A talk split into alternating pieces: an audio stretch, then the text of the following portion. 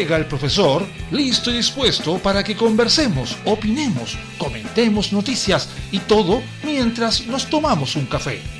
Súmate a esta tertulia con aroma. Comienza Cafeitarse en la mañana con Eduardo Flores en la radio de los monos.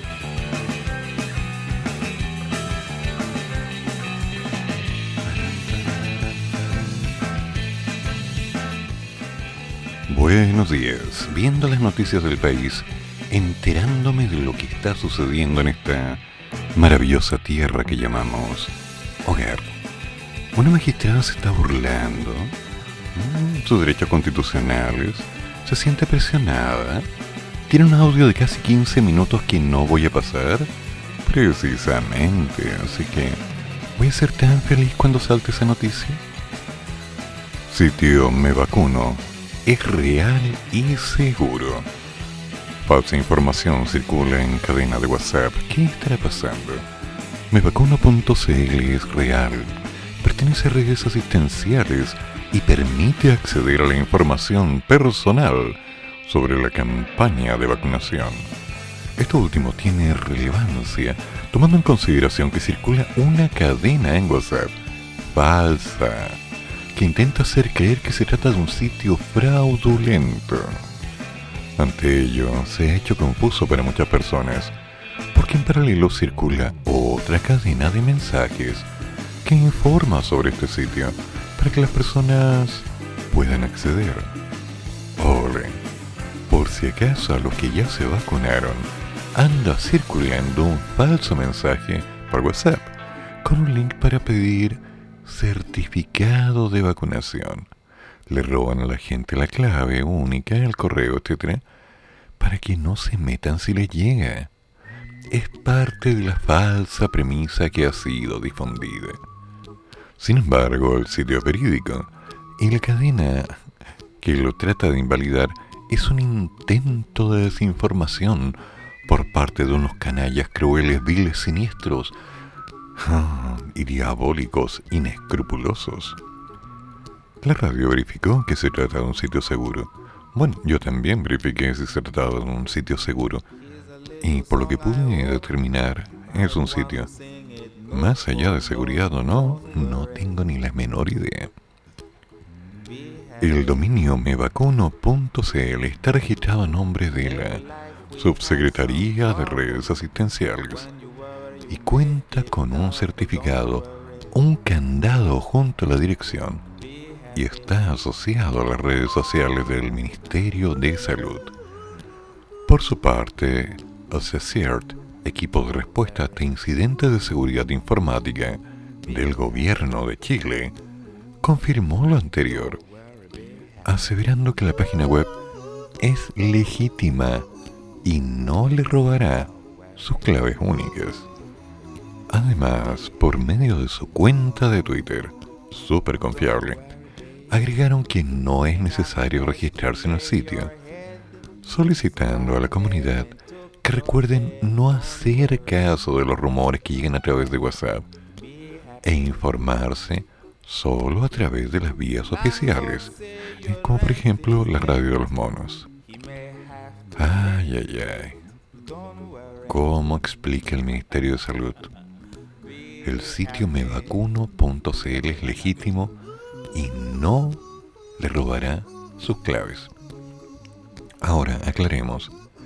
Nadie te roba las claves si tú las entregas. ¿Cierto? Entonces, la primera ley es muy simple. No le entreguen sus claves a nadie. Partamos por ahí. Vecinos agreden a policías que detuvieron a mujer en Recoleta. Uh. Aprendida escapó y es buscada. Durante este miércoles, personal de carabineros de Recoleta llegó hasta Avenida Cardenal José María Caro con calle Emiliano Zapata debido a incidentes que se, desarrollaron en la calzada, instancia donde el personal policial fue agredido. Mm, qué sabroso se está poniendo esto. En lugar se procedió a la detención de una señorita la que sin embargo logró escapar gracias a los vecinos que se encontraban en el sitio y que agredieron al personal policial al percatarse de la detención. La mujer finalmente logró zafarse y se encuentra con paradero desconocido. ¿Le están buscando? ¿No? Ok. Eh, por lo anterior, a estas horas de la noche se desarrolla un procedimiento con apoyo del Grupo de Operaciones Policiales Especiales de Carabineros, operativo que es secundado también por el helicóptero institucional. Debido al hecho, tres funcionarios de la comisaría de Recoleta resultaron con diversas lesiones, producto de los diversos golpes de pies y puños propinados por dichas personas, las que tampoco han sido detenidas. Durante el desarrollo de la agresión a los carabineros, una radio portátil fue sustraída, siendo bloqueada por los funcionarios correspondientes. A causa de las lesiones, el personal policial fue derivado hasta el hospital institucional. Hasta el momento, se ha indicado que mantienen lesiones de carácter leve. Pero ¿cómo? No hay un video, no hay un audio, no hay nada. Mm, parece una película de Netflix que vi hace dos semanas. Mm, sí, más menos. Pero bueno, estas son las cosas que están pasando a nivel nacional. Cosas sorprendentes que nos dejan con una rara sensación de ¿qué pasa en Chile? ¿Cuál es la realidad que estamos viviendo? ¿Para dónde va todo esto? Oh, no. La verdad es que yo no lo tengo muy claro. Pero lo que sé es que la vida sigue igual. Así que disfrutemos la vida. Y que pase lo que tenga que pasar. Si es que pasa algo, digo yo. ¿No? Ok.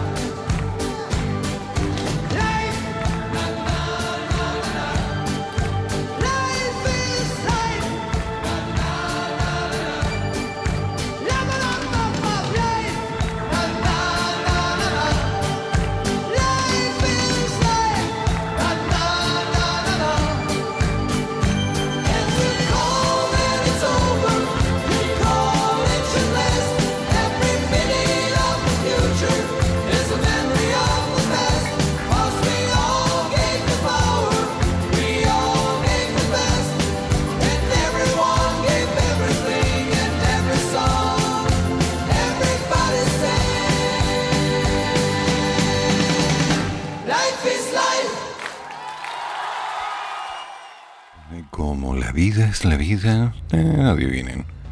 Seis hombres y seis mujeres, sí. ¿Y qué estaban haciendo? Estaban de fiesta en Peñalolén. Fueron detenidos en fiesta clandestina. Sí, nada más ni nada menos. Algo nunca visto en Latinoamérica. 12 personas fueron detenidas en la comuna de Peñalolén en una nueva fiesta clandestina durante el toque de queda. Personal de la Tenencia San Luis de Carabineros llegó pasadas las 3 de la mañana hasta calle El Abanico, luego de recibir denuncias de ruidos molestos. Allí descubrieron la realización de una fiesta clandestina donde se vulneraba el aforo permitido. Mm. El capitán Álvaro Bravo detalló que detuvieron a 12 personas, 6 varones y 6 señoritas. En el patio interior se encontraron numerosas bebidas alcohólicas que estaban siendo consumidas por los asistentes a la fiesta. La Fiscalía Oriente detalló que de los 12 detenidos, solo dos mujeres de 22 y 32 años pasarán a control de detención por ser reincidentes. Los otros 10 quedaron libres, pero apercibidos. Hmm, algunas fotografías del lugar. Se nota la fineza. Cerveza, cerveza, cerveza, más cerveza, cerveza. Una cajetilla de cigarrillos, cerveza, cerveza, cerveza lata. Ya. A lo que hemos llegado, ¿no? Simplemente lo clásico. A ver. Datos falsos. Oh, vaya, ¿cómo es posible? Jefe de gabinete de Alberto Fernández dio cifras erróneas sobre la vacunación de Chile. No te puedo creer. El jefe de gabinete del presidente Alberto Fernández en Argentina, Santiago Capiero, utilizó como ejemplo a Chile para graficar el problema de su país para negociar la compra de vacunas contra el COVID de la empresa Pfizer BioNTech. Pero el problema es que Caviero utilizó datos erróneos para demostrar lo complejo que ha sido negociar la compra de vacunas con algunas empresas. Pues en entrevista con el canal TN aseguró que Chile solo ha podido importar 30.000 dosis de Pfizer BioNTech. Las vacunas Pfizer prácticamente no llegaron a la región. A Chile, en cambio, solo llegaron 30.000 vacunas y por eso tuvieron que salir a comprar con urgencia más dosis a China, a Sinovac. Mm, eso dijo Cafiero. El dato dado por la autoridad argentina eh, lamentablemente no es verdadero. En otras palabras, es falso. Pues hasta el día de hoy, de ayer, jueves 8 de abril, a las 7.18 de la tarde, a Chile han llegado 1.652.625 dosis de la vacuna Pfizer BioNTech y se espera que esta jornada lleguen otras 234.000 vacunas, totalizando 1.886.625 dosis importadas. El 6 de abril en Argentina habrían sido vacunadas 4.404.175 personas, de las cuales 692.166 recibieron ambas dosis, considerando que tienen una población de 45 millones de habitantes. En el país vecino, las empresas que han suministrado el medicamento son la China, Sinopharm Beijing y la rusa Sputnik 5, según dice la prensa. Debo verificar. Por su parte, en Chile, al 7 de abril, 7.144.047 personas han sido vacunadas con la primera dosis y 4.252.025 han recibido las dos, con una población de poco más de 19 millones de habitantes. Cabe recordar que acá se han utilizado dos vacunas, Sinovac de China y Pfizer BioNTech de los Estados Juntitos y Alemania. Mm. Esto se está poniendo interesante. Levemente sabroso. A ver. Ah, no, que no podéis, hombre.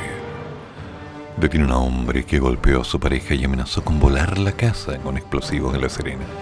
Es que vos sois muy imbécil. Un nuevo caso de violencia intrafamiliar indigna a la región de Coquimbo.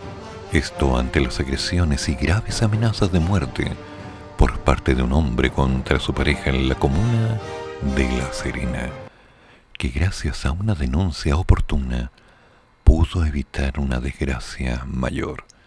¿Ya? ¿Qué pasó? ¿Qué pasó? Ok. Ah, parece que Chrome se está oponiendo a que yo hable. Pero no importa lo que haga Chrome, voy a seguir igual. Total.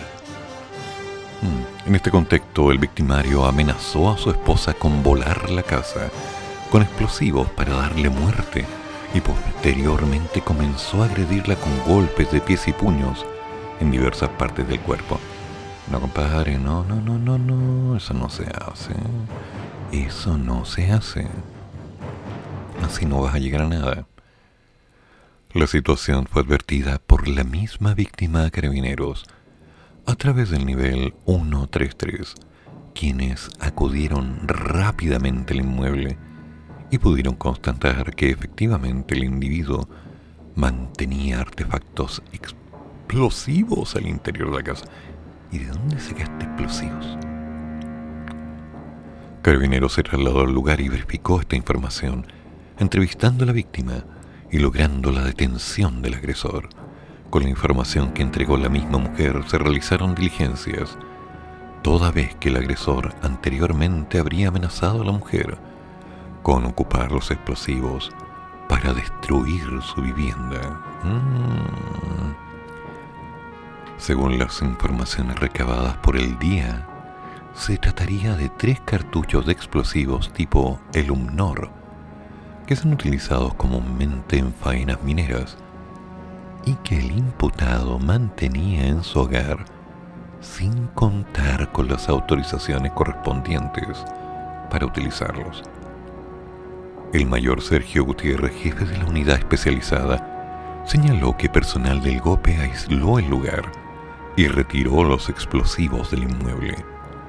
Carabineros, con la finalidad de proteger la vida de terceras personas, efectuó una desactivación parcial de estos elementos explosivos en el sitio del suceso, para posteriormente fijar fotográficamente, levantar las evidencias y emitir un informe de la Fiscalía Local de la ciudad de La Serena.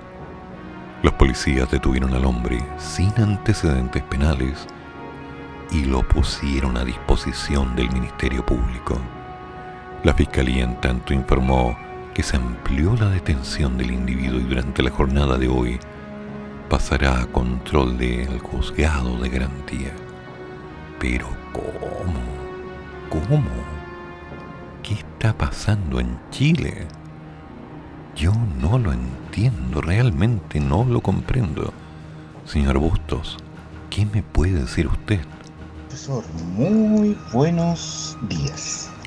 Con respecto a la persecución hollywoodense en Recoleta, al parecer, desde mi ventana, desde mi cuarto glorioso piso, que da hacia la majestuosa Cerro San Cristóbal y el cordón montañoso que lo sigue, eh, Carabineros había detenido, a una mujer, por razón no, no, lo sé. Y los vecinos empezaron a, a impedir la, detención. Se agarraron con carabineros, llegaron más carabineros, golpearon a ciertos vecinos. Había una vecina enajenada gritando contra improperios y palabras soeces y descalificativas de carabineros. No. La cual un carabinero le puso una gloriosa pata en el culo. La vieja no tenía de parte, pero no estaba la gente muy enajenada. Llegaron muchas patrullas muy picantemente meriéndose entre medio, gritando, entorpeciendo la labor policial. Es un sector mediana donde yo vivo hay tres condominios, pero hay un y el hecho fue eso, que fue una mujer que se resistió al arresto, se metieron los vecinos, que la escoba, golpes para allá, golpes para acá. varios tipos detenidos, al parecer uno robaron una radio carabinero, por lo que alcancé a escuchar desde acá, que dejaron inutilizada, perdón. Así que básicamente eso fue los vecinos contra carabineros, una señora se fue para tener el culo para andar gritando tonteras, y hubo helicóptero buscando a un tipo que se metió en una casa, que no lo podían sacar. Pero fue porque una mujer se resistió al arresto. La razón aún está en duda. Impresionante. La violencia corre por las calles Recoleta. Junten miedo. Uy. A lo que hemos llegado, ¿no? A lo que hemos llegado. Nadie entiende nada.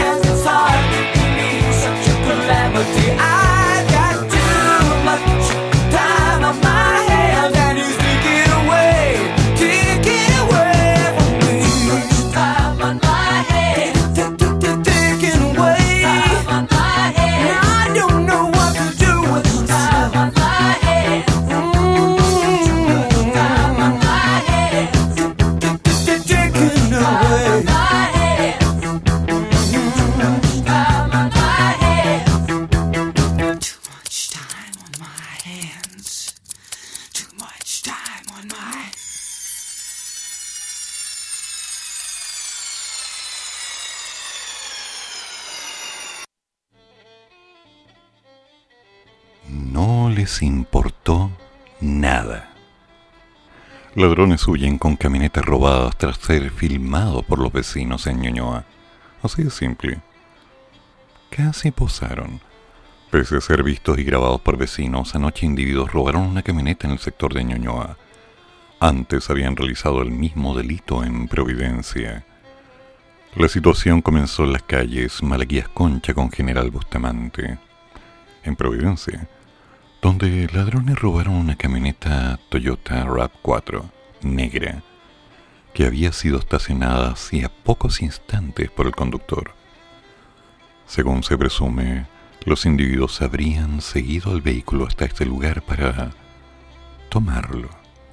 Tras ello se desplazaron en dicha camioneta hasta llegar a la calle Nueva Seminario en Ñuñoa, donde los delincuentes buscaban robar otra camioneta Toyota RAV4, pero ahora blanca. En ese lugar los vecinos salieron a sus ventanas y terrazas para grabar y ocupar pitos, ¿eh? ¿pitos?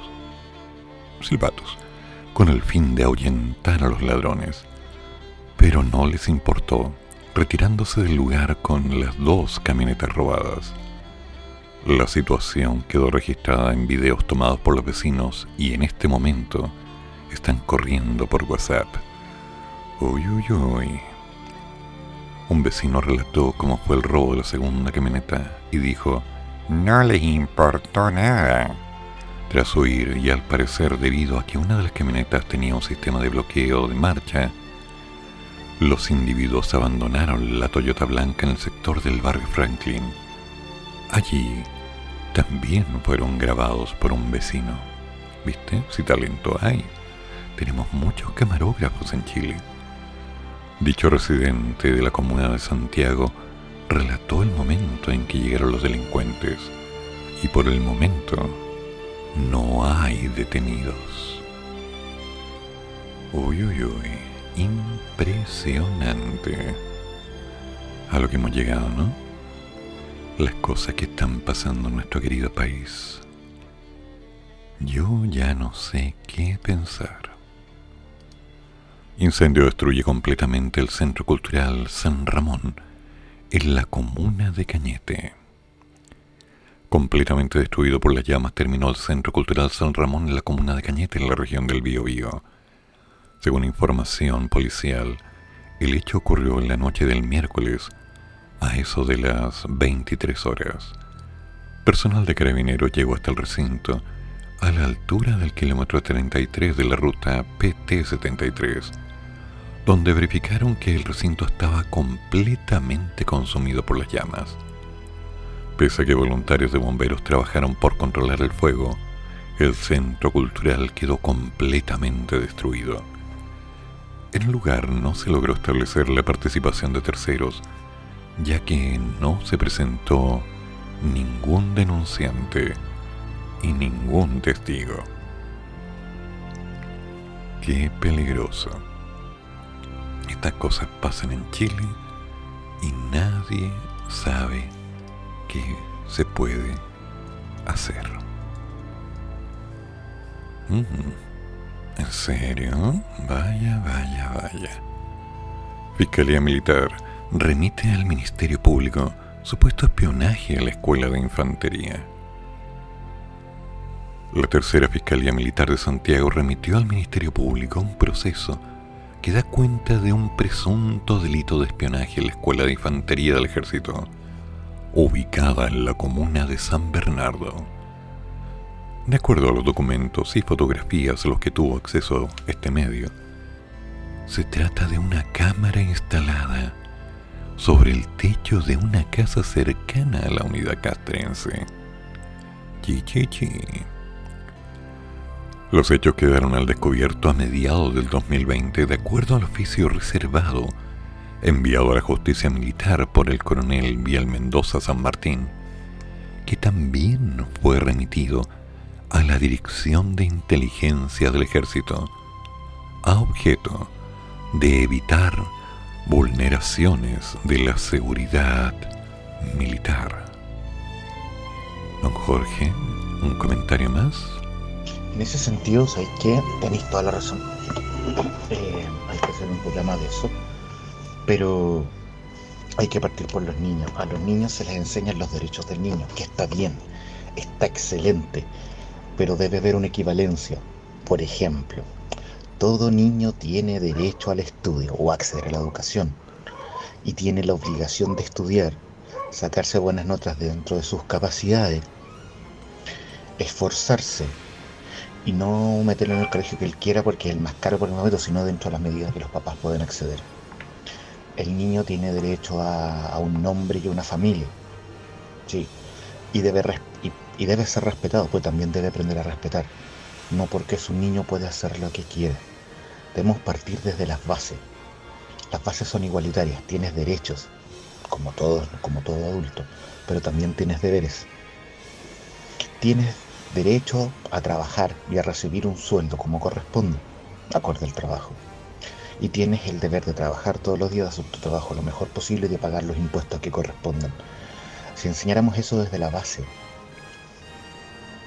así como legislación, así como educación cívica, qué es el gobierno, cómo se divide, para qué sirve, cuáles son las atribuciones, un poco de ambas cosas, un poco de entrega de valores a modo de explicación y un poco de funcionamiento de cómo funciona un país y cuáles son las atribuciones de cada uno y cuál es la importancia de ser ciudadano, de votar, de elegir, aunque sea que votes en nulo, pero expresar tu votación como se debe, podríamos ser mejores ciudadanos y tener un mejor país. Eso. Ciertamente, amigo mío, ciertamente. Porque hace falta hacer un programa en el cual expliquemos los deberes y los derechos. Hay demasiado empoderamiento con respecto a los derechos, pero hay un silencio tan rotundo con respecto a los deberes. Estamos viendo a muchos niños en la prensa niños de 14, 17, ah, perdón, adultos de 18, que están robando vehículos, que están haciendo lo que les da la gana. No respetan cuarentena, se van de fiesta.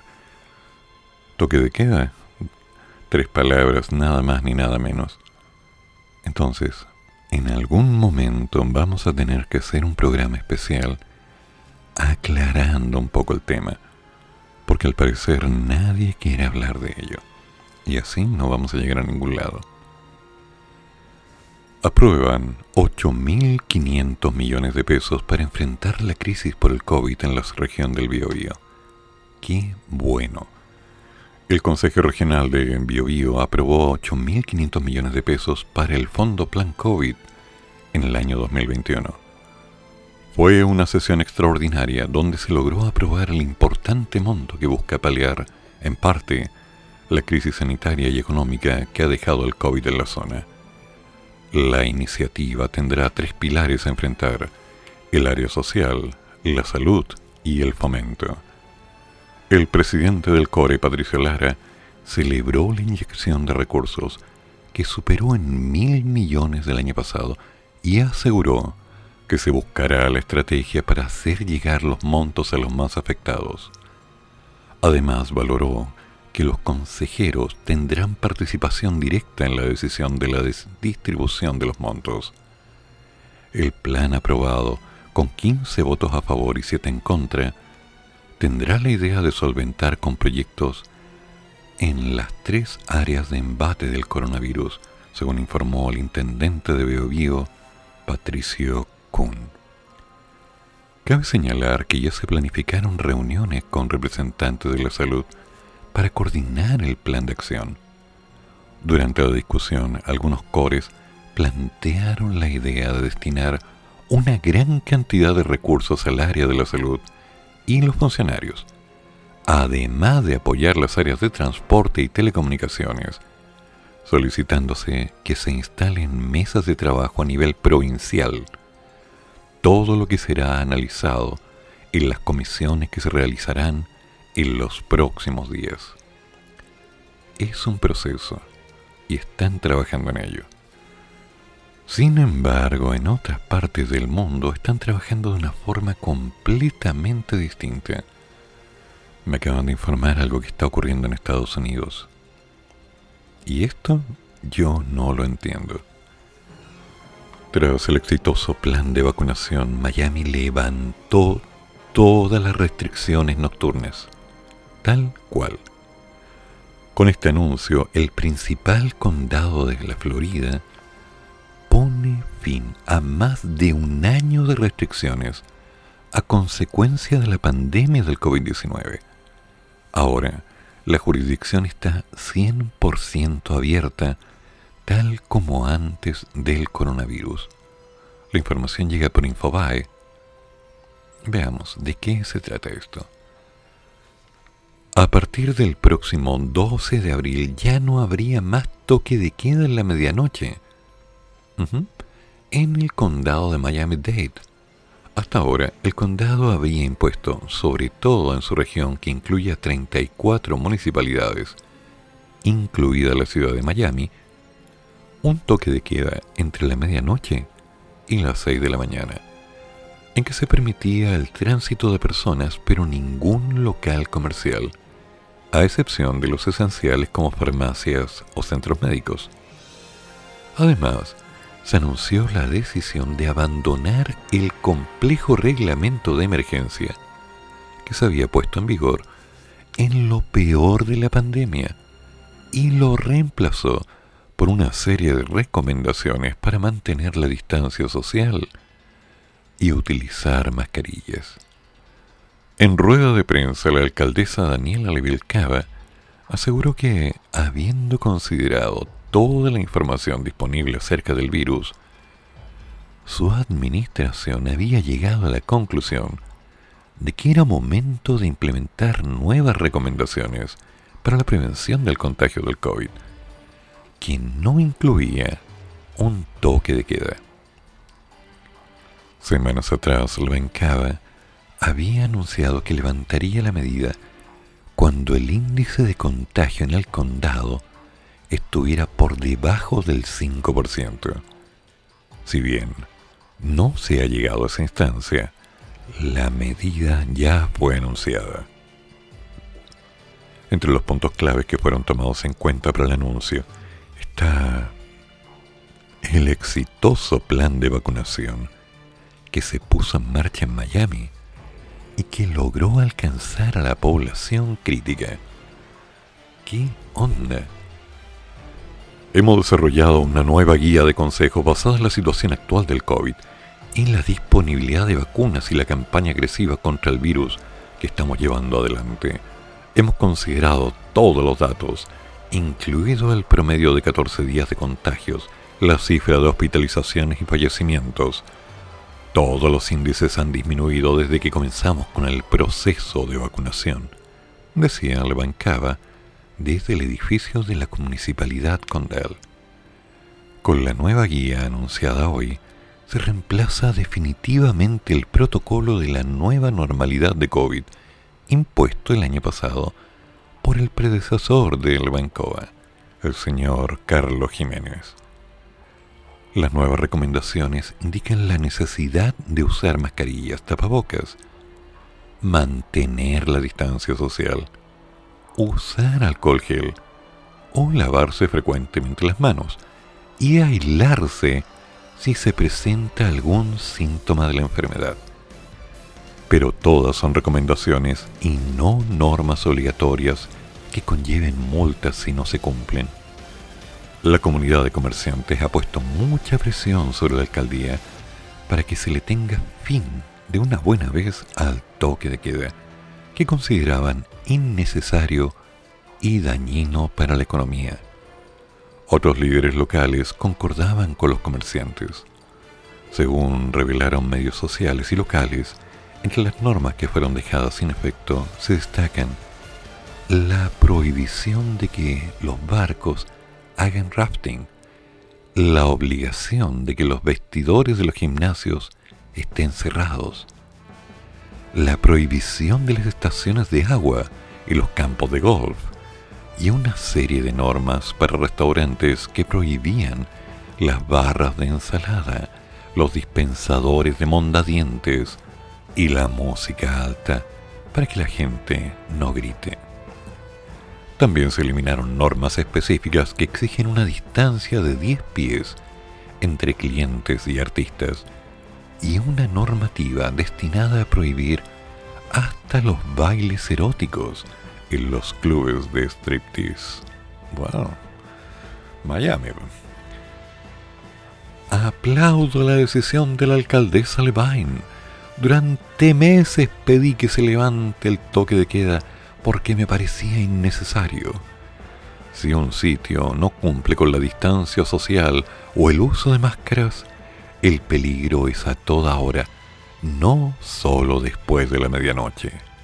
De igual modo, si se respetan las reglas de seguridad, nada indica que tenemos que perjudicar a nuestros comerciantes obligándolos a cerrar, decía el alcalde de la ciudad de Miami, Francis Suárez.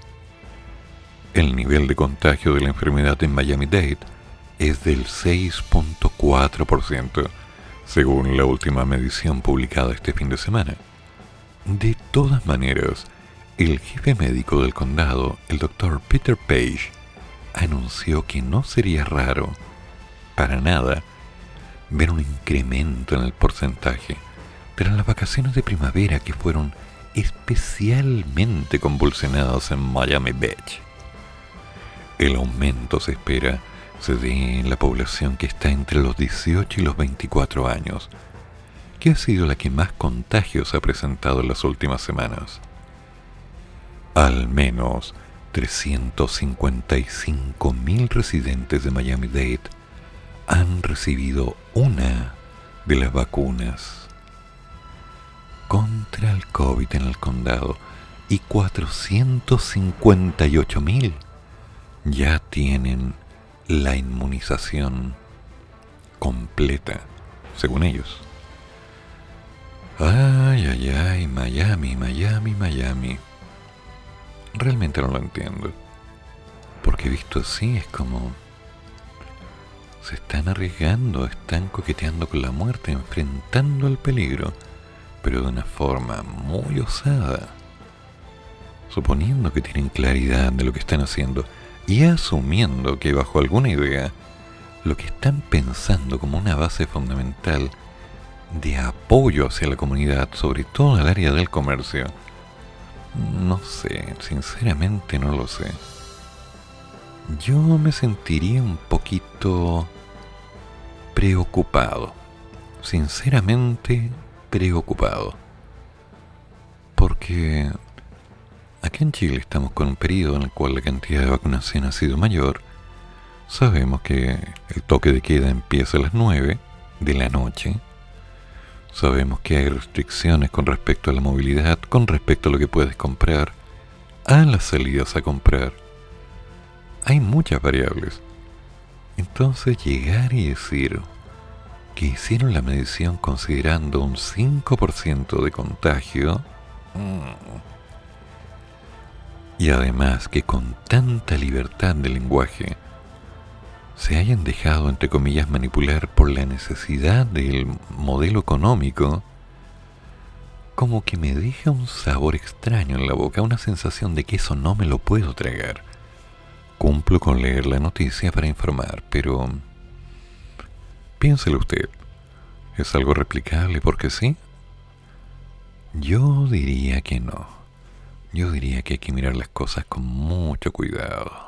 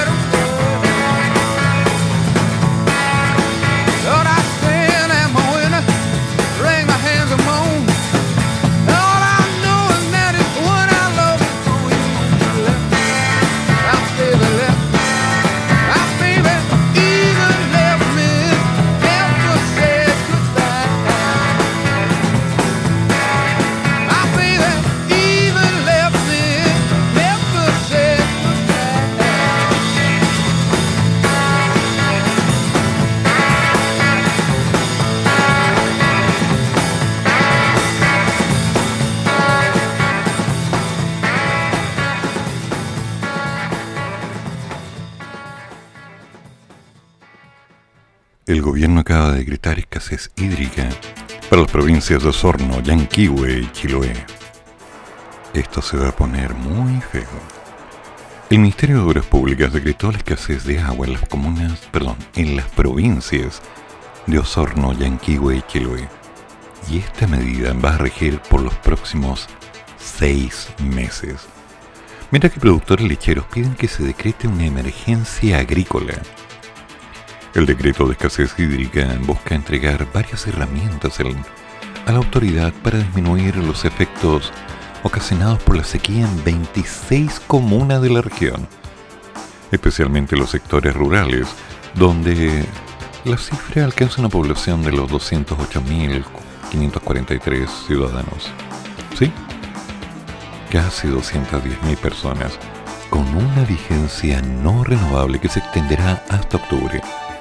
El presidente de la Federación Nacional de Productores Lecheros, Eduardo Shorter, llamó al Ministerio de Agricultura a evitar una situación comprometedora para que la producción lechera durante este año no tenga tanto problema y también decretar una emergencia agrícola. Los excesivos días de calor y la falta de lluvias de febrero en adelante indican que las praderas no crecerán tampoco en abril provocando un impacto mayor al señalado, indica el presidente de la Asociación de Productores Lecheros, Marcos Winkler. Los productores agregan que la descarga de animales podría también afectar a la baja en el precio del ganado en pocas semanas más y se suma el aumento de valores en insumos agrícolas. Consultados al respecto del Ministerio de Agricultura en los lagos, confirmaron que este jueves revisarán, o sea, ayer, junto al intendente si se decreta o no esta emergencia. De hecho, la noticia es de ayer, 8 de abril. No, es de hoy día. Conche la lora. Bueno, ya fue.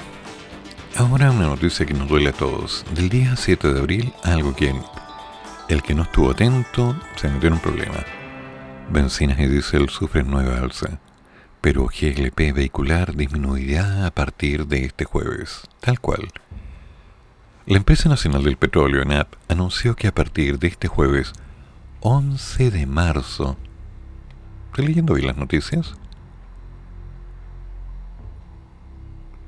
¿Qué pasó acá? Las gasolinas de 93 y 97 octanos, además del diésel, sufrirán un alza, mientras que el gas licuado de petróleo de uso vehicular disminuirá.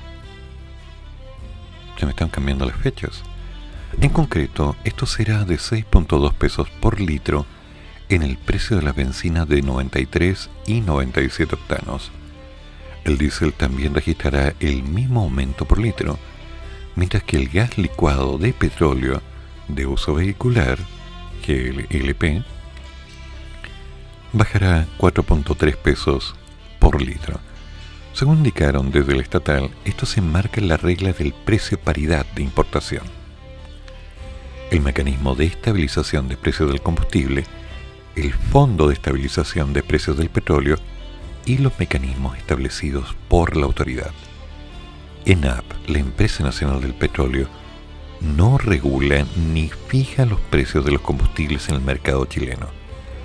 Su rol es únicamente de comercializador mayorista de los distintos derivados de hidrocarburos hacia las empresas distribuidoras. Pero, como todo el mundo sabe, los precios que hay en una bomba de benzina no son los mismos precios que hay en otra bomba de benzina. Y por eso, en cada ciudad del país, los conductores ya tienen el dato de dónde comprar rápidamente. ¿Sí? Eso se ha dado, se dio y posiblemente se seguirá dando. Ay, aquí vamos de nuevo. Detienen a una madre y a su hijo por tráfico de drogas en Negrete. Una madre y su hijo fueron detenidos en la comuna de Negrete por tráfico de drogas. En un domicilio rural de esa comuna, detectives de la Brigada Antinarcóticos y el Crimen Organizado Bianco de Los Ángeles decomisaron 290 gramos de marihuana y 8 plantas del mismo alucinógeno. Ya. Además de 192 mil pesos en dinero en efectivo. Sí, una cantidad espectacular, que crees que te diga, Sega? Oh, vaya. Lo dio a conocer el jefe de la unidad, comisario Juan Bravo, quien resaltó el apoyo anónimo en este tipo de procedimientos. El jefe policial indicó que tanto la madre como su hijo quedaron a disposición de los tribunales de justicia. Sí, es que no es menor. 290 gramos de marihuana, o sea, una cantidad impresionante. Ay, ay, ay, ay, ay. La gran noticia. Bueno, veamos qué más está pasando en nuestro querido país. Magistrada, ¿se está burlando? No, no voy a leer eso, no me interesa. Incluyendo la historia de la vieja de... Oiga, por favor, qué lenguaje. No ayer se estaba mencionando que este tipo de cosas ya convertían la situación en una especie de circo. No, pues no vamos a caer en eso. Disparan a carabineros en fondo de la Araucanía. Desconocidos oyeron en camioneta. Uy, uy, uy. La noche de este miércoles, personal de carabineros que tienen medidas de protección al interior del fondo Alahuenco, ubicado en la región de la Araucanía, fueron atacados por desconocidos. De acuerdo a la radio, en la zona, desconocidos a bordo de una camioneta dispararon al menos cuatro veces hacia los uniformados. El hecho ocurrió en la ruta 5P en el kilómetro 59. ¿Ya? que une las comunas de Purén y Contulmo. No hubo personas lesionadas ni detenidas, ya que quienes se trasladaban en la camioneta huyeron del lugar.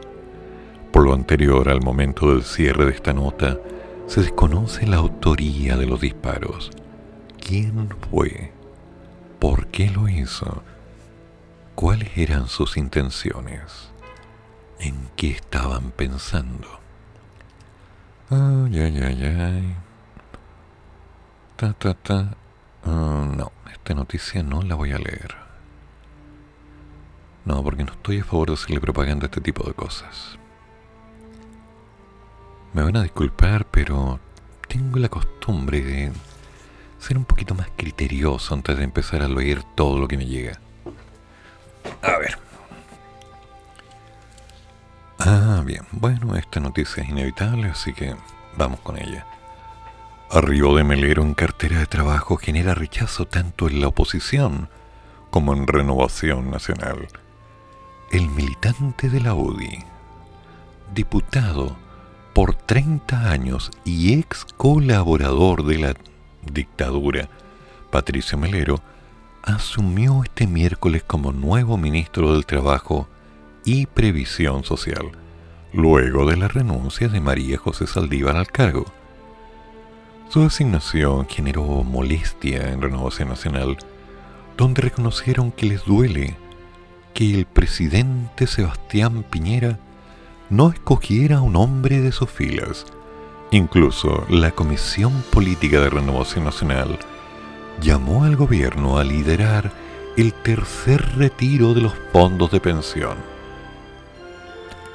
¿Ya? En la oposición, en tanto, afirmaron que Melero es un defensor de las industrias de las AFP y advirtieron que su llegada constituye una derrota para la reforma previsional. Patricia Melero tiene 63 años y es militante de la UDI, exalcalde designado en dictadura por Pudahuel y diputado desde 1990 hasta este miércoles. La ahora ex ministra, hija de Adolfo Larraín, conocida figura política de la DC, dejó su cargo por asuntos familiares y por un desgaste. Cuando se confirmó su salida, de inmediato comenzaron los rumores. Suena fuerte el nombre de Patricia Melero, era una de las frases que se escuchaba en Chile Vamos. Finalmente se conoció que durante la mañana el ahora jefe de la cartera de trabajo había llamado a algunos colegas para despedirse. iba a jurar a las 5 de la tarde en el Salón Azul del Palacio. El nombramiento de inmediato generó reacciones negativas. Los primeros fueron algunos senadores de centro izquierda, los que durante el mediodía, en la Comisión de Trabajo, cuestionaron el constante cambio de interlocutores en medio de la tramitación de la reforma previsional. El senador socialista Juan Pablo Letelier dijo que Melero es un duro de la UDI, lo que generará trancas en la discusión. En tanto, la presidenta de la Comisión de Trabajo, Carolina Goik, fue más allá y sostuvo que el ahora ministro es un defensor de las AFP. Por su parte, el senador Ricardo Lagos Weber también habló en esa línea. Mm, una llegada a la centroizquierda distinta a la que tenía la ex ministra Saldívar. Como sea, Melero ahora deberá enfrentar una nueva disposición de diálogo, tanto en el Senado como en la Cámara. También existieron roces en Chile Vamos, principalmente con Renovación Nacional, la colectividad que desde el mediodía comenzó a pelear por el cupo en el gabinete ministerial, proponiendo el nombre de Pedro Pizarro, subsecretario de Previsión Social. De hecho, decían desde la colectividad que les parece una señal equívoca el nombramiento de Velero por la reforma previsional que estamos viviendo. También habían indicado que hace mucho tiempo no existen equilibrios, considerando que hay ocho ministros de la UDI y tan solo cuatro de Renovación Nacional. El diputado Tomás Fuentes, de la Directiva de Renovación Nacional, deslizó que el partido debe tener mayor protagonismo en el gabinete ministerial. Yo creo que es lamentable que el gobierno, si está bien, esté en sus atribuciones, considere que Renovación Nacional debe estar representado en menor medida y en desmedro de otros partidos políticos, dijo él. En tanto, el presidente de la colectividad, Rafael Frozen, reconoció que a Renovación Nacional le duele el no haber puesto un hombre de sus filas, teniendo nombres como el del subsecretario Pedro Pizarro para esa cartera. El ahora ministro de Trabajo, Patricio Melero, respondió a las críticas, tanto de su sector como también de la oposición. Yo no tengo con ningún dirigente ni parlamentario de Renovación Nacional dificultad para establecer los caminos de diálogo que nos permitan sacar adelante las grandes tareas que tenemos por delante. Augurar naufragios porque se estima que un ministro determinado puede o no avanzar es no darme la oportunidad de demostrarles, declaró. Renovación Nacional pidió una reunión privada con el presidente Sebastián Piñera tras estos roces en Chile Vamos. Además, y cerca de una hora después del juramento de Melero, la Comisión Política del partido respondió con un inusual llamado al gobierno que patrocina el tercer retiro de las AFP. Un tema que se suma a los desafíos que deberá enfrentar el ahora nuevo ministro de Trabajo y Previsión Social. Mm. no sé yo. Oh, profesor, voy a así que voy a opinar eh, con respecto a eso. No, el hecho que la, por ley las audiencias laborales son grabadas y los audios son de disposición pública, aquí lo, lo solicita generalmente a las partes. Ahora los magistrados, a veces, hay veces, hay veces que los magistrados se ponen demasiado, digamos, exaltados en su cargo y en su autoridad, poder no tienen. Y a veces no, a veces la, las magistrados son muy mañosas, aparte que el primero civil, el primero de letras del trabajo de Santiago tiene su, su cuota de fama por ser un poquito elevado en su autoconcepto pero no, y el otro hubo uno anterior donde la clienta y absolutamente la, la usuaria, la, la, la, demandada, creo que era la demandada, la demandante, no, se fue completamente, perdió todo, perdió toda razón de, de, una autoridad si está bien es una persona, pero lamentablemente cuando está en el estrado está en la calidad de juez de la República y un montón de protocolos. Es lo que conversamos, la gente no conoce los, los deberes y los derechos, la gente no conoce el funcionamiento de las cosas, ni, ni, los revestimientos a cargo público, ni la forma de comportarse. Pero hay veces que, que los queridos magistrados de este país, algunos, conozco otros que son muy buenos servidores públicos y trabajan muy bien, pero hay algunas juezas que, y jueces en realidad, que son, ay Dios mío, son, son, son la vergüenza de la profesión. Bueno, es parte del rango, ¿no? Porque usted, estimado amigo, trabaja en esa área, está en ese campo. Cada día tiene contacto con esta buena gente. Es cierto, dentro de algunas situaciones legales se ven situaciones que realmente hacen pensar que se les está escapando un poquitito las ardillas del bosque como que no están reaccionando muy bien. Ahora, si esto lamentablemente está afectando la labor profesional, no podemos creer que vaya a salir bien. No, no, no, no. Muy por el contrario, estamos dando la opción absoluta de llegar a considerar que estamos en manos de personas levemente sobrepasadas. Y esas personas son las que están definiendo qué es lo que va a pasar, con quién, por qué, para qué y de qué forma. No, si no se puede, no se puede, pero ¿qué puedo decir? Podemos opinar, podemos tener una opinión. Es más, podemos incluso conversar del tema. Pero ¿quién toma las cartas del asunto? ¿Quién vigila al vigilante? ¿Lo recuerda? Era un cómic. Se hizo una película también. Fue muy buena, la música increíble. ¿Te acuerdas de eso? Sí. Había un personaje. Iba a ser Batman, pero pusieron un, a un búho.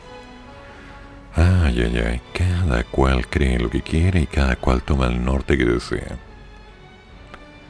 Mira, tengamos gente que no es capaz de controlarse y te empieza a tener exabruptos, dificultades, variaciones de idea, buscando seguir la sombra de un árbol porque hay que ponerse debajito adecuadamente por conveniencia.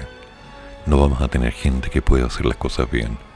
Y dado que en la ley tenemos jueces que se descontrolan, porque esa es la palabra exacta, descontrolan y empiezan a hablar sobre cualquier ridiculez en una reunión legal por favor, así no, no, no hay forma humana de que podamos decir esto va a salir bien. Porque sí, olvídalo. Así no va a funcionar. Qué lamentable, realmente lamentable. Cuando uno está creciendo y es niño, entiende que cada uno de los roles está predefinido. Cuando llega a la adolescencia, llega a creer que todo es un engaño y se revela.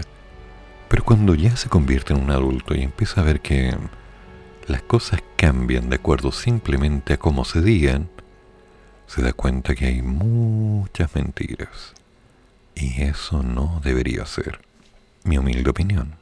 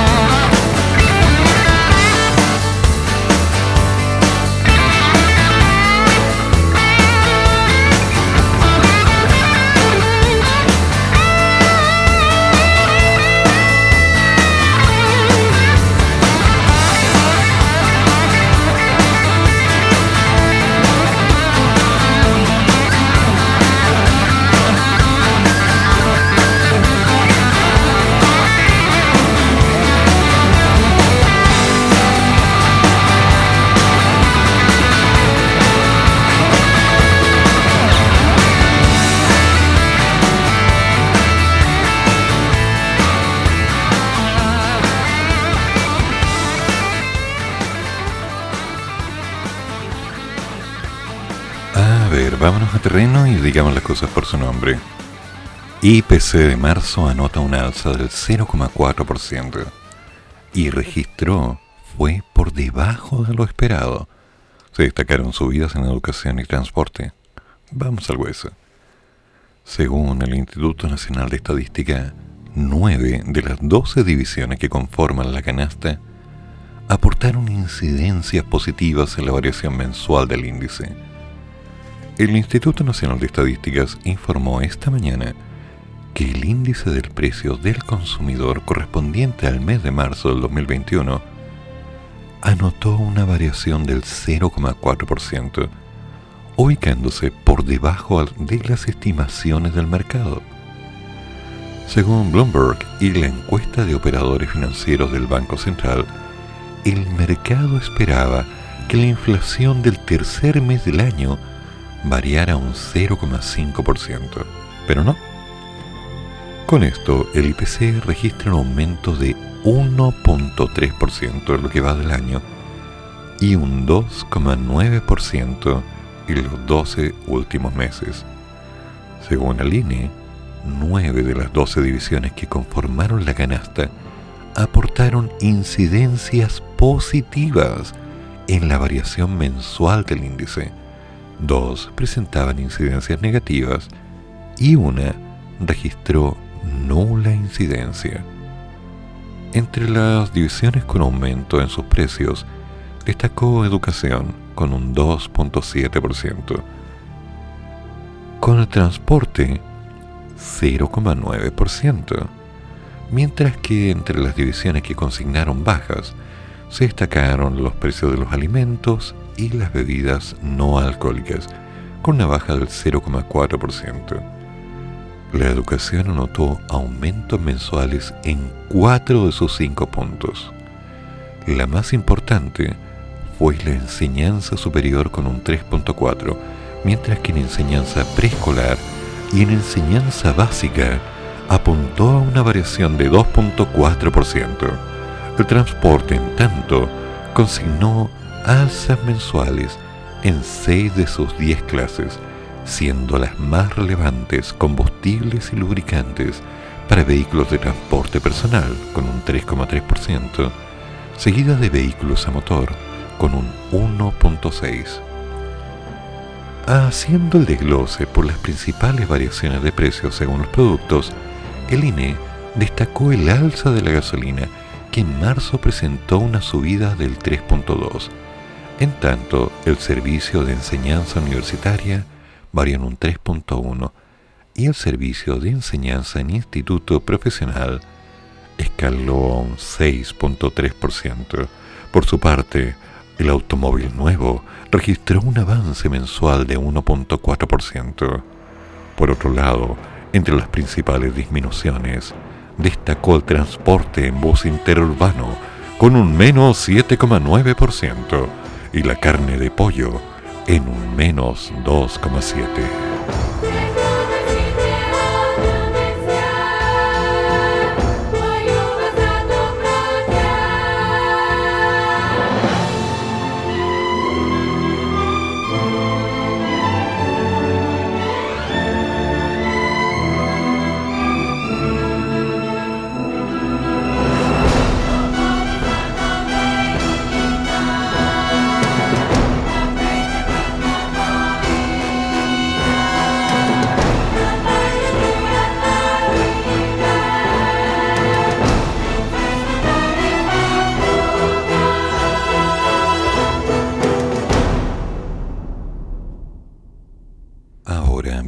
Terreno con otro campo, el ritmo de la vacunación.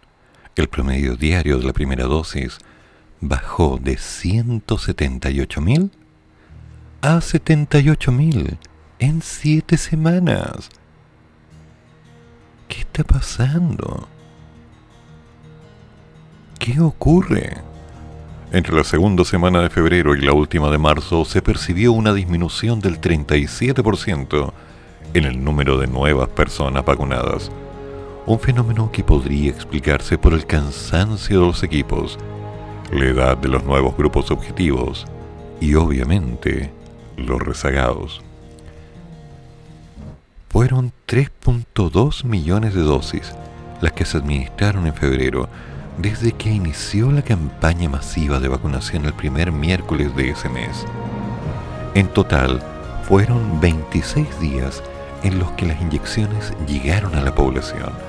En promedio, se pusieron 124.000 dosis al día.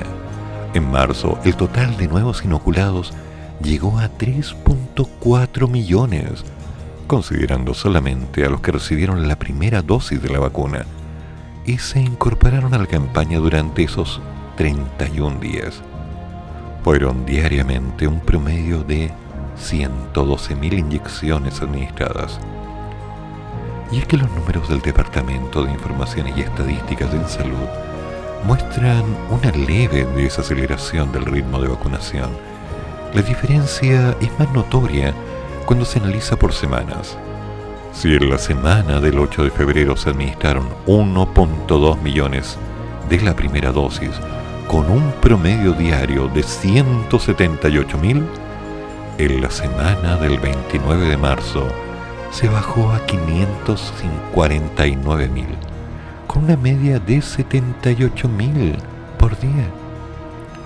Si se compara la segunda semana, que fue la primera en que se inoculó de lunes a viernes, con la novena, que ha sido la más reciente con 7 días de vacunación, la cantidad de primeras dosis administradas bajó en un 37%. Complicado. A nivel mundial, Chile se mantiene entre los países que más rápido vacunan, pero su lugar ha bajado. Hoy, se ubica en el sexto puesto del ranking elaborado por R in Data. ¿En serio? Con 0.82 dosis diarias por cada 100 habitantes. ¿Mm? Te lo voy a traducir de otra forma. 82 por cada 1000. El país es superado por Hungría, Uruguay, Estados Unidos, Qatar, Bahrein, en el total de inyecciones administradas sin considerar el ritmo diario, Chile se ubica en el tercer lugar después de Israel y los Emiratos Árabes, con 59.13 dosis por cada 100 personas. ¿Qué te parece? Casi 60 por cada 100. Rezagados y llamado a más jóvenes Efectivamente, se han aplicado menos dosis en las últimas jornadas. Fueron menos de 100.000 dosis el martes y habíamos llegado a números mucho mayores en semanas anteriores, explica la presidenta del Regional Santiago del Colegio Médico, Francisca Crispi. ¿Cuál es el motivo detrás de todo esto? En realidad, yo lo desconozco. No podéis decir eso. Según la doctora y académica de la Universidad de Chile, inicialmente recibieron reportes de un par de centros que tenían dificultades para entregar vacunas a las nuevas personas y que se encontraban complicados en términos de dosis. Luego el ministerio dijo claramente que estaban todas las dosis disponibles.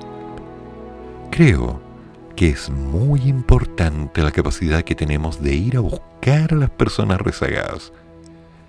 Y eso también necesita de más recursos y un plan activo. Tenemos un alto porcentaje de adultos mayores que todavía no se han vacunado y son personas que probablemente viven en aislamiento o que ni siquiera saben que se está desarrollando el proceso de vacunación. De no sumar a esta población, no vamos a alcanzar un porcentaje de vacunación que pueda protegernos como comunidad. Por su parte, el director del Instituto de Salud Pública de la Universidad Andrés Bello, don Héctor Sánchez, señaló que la ralentización no es una percepción. Es objetivo. Los datos muestran que en la última semana y media el nivel de vacunación ha bajado sustantivamente. A su juicio, se podría deber a varios factores, entre ellos el agotamiento de los equipos de salud, o a que el gobierno está dosificando las dosis de vacunas, esperando tener las certezas de que están llegando todas las dosis que el país necesita para poder aplicar la segunda dosis. Además, señala que los grupos más jóvenes están menos disponibles para ir a vacunarse inmediatamente el día que corresponde. Sí, ¿por qué? Porque no les dan permiso. Sí, he hecho lo que vaya. Entonces yo me quedo pensando, ¿qué está ocurriendo en nuestro querido país donde la gente simplemente ya no se quiere vacunar? Complicado, ¿no? Bueno, y ahora una noticia cercana. Incendio afectó a departamento en el vigésimo piso de edificio en Santiago. Una dama resultó lesionada. Durante la noche de este miércoles se registró un incendio en un apartamento emplazado en el piso 20 de un edificio en Santiago Centro. Para ser exacto, en San Francisco con Tarabacá. A raíz del hecho, una mujer en el departamento aledaño resultó lesionada.